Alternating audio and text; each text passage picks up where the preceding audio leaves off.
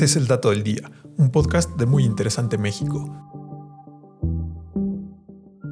Y hoy nos preguntamos, ¿por qué a los José se les dice Pepe?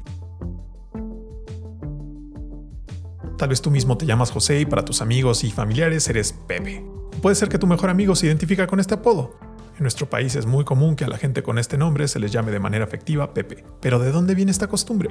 Antes es necesario definir qué son los hipocorísticos, y no, no son un pastelito relleno. Un hipocorístico es un término que se caracteriza por abreviar o cambiar de alguna manera el nombre real. La palabra resultante suele asemejar de alguna manera el nombre original.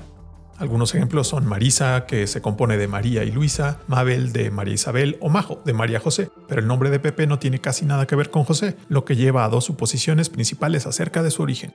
Una parece tener sus raíces en las primeras etapas del cristianismo. En aquella época en la que los cristianos eran perseguidos, ellos mismos crearon una simbología para aludir a sus objetos de culto y figuras veneradas. Así, por ejemplo, Jesucristo estaba representado por un pez y una cruz significaba identificarse con miembros del cristianismo. En el pasaje de la concepción inmaculada de la Virgen María, Madre de Jesús, las referencias a San José se efectuaban con el calificativo de pater putativus, padre putativo o adoptivo en latín. Esta definición se vio simplificada por motivos de clandestinidad a las iniciales de las dos palabras, y P, tal como aparece en las paredes de algunas catacumbas. La otra suposición apunta a que podría tratarse de una versión reducida del antiguo nombre de José en español, Josepe, tal como aparece en algunos textos de los siglos XV y XVI.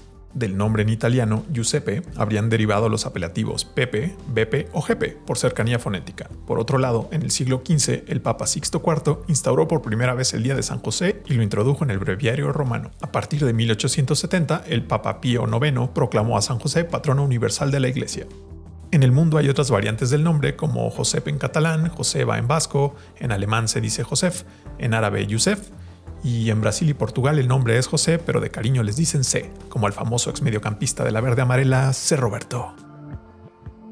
Este fue el dato del día. No olvides suscribirte gratis a nuestro podcast y seguir todos nuestros contenidos en muyinteresante.com.mx. Hasta la próxima.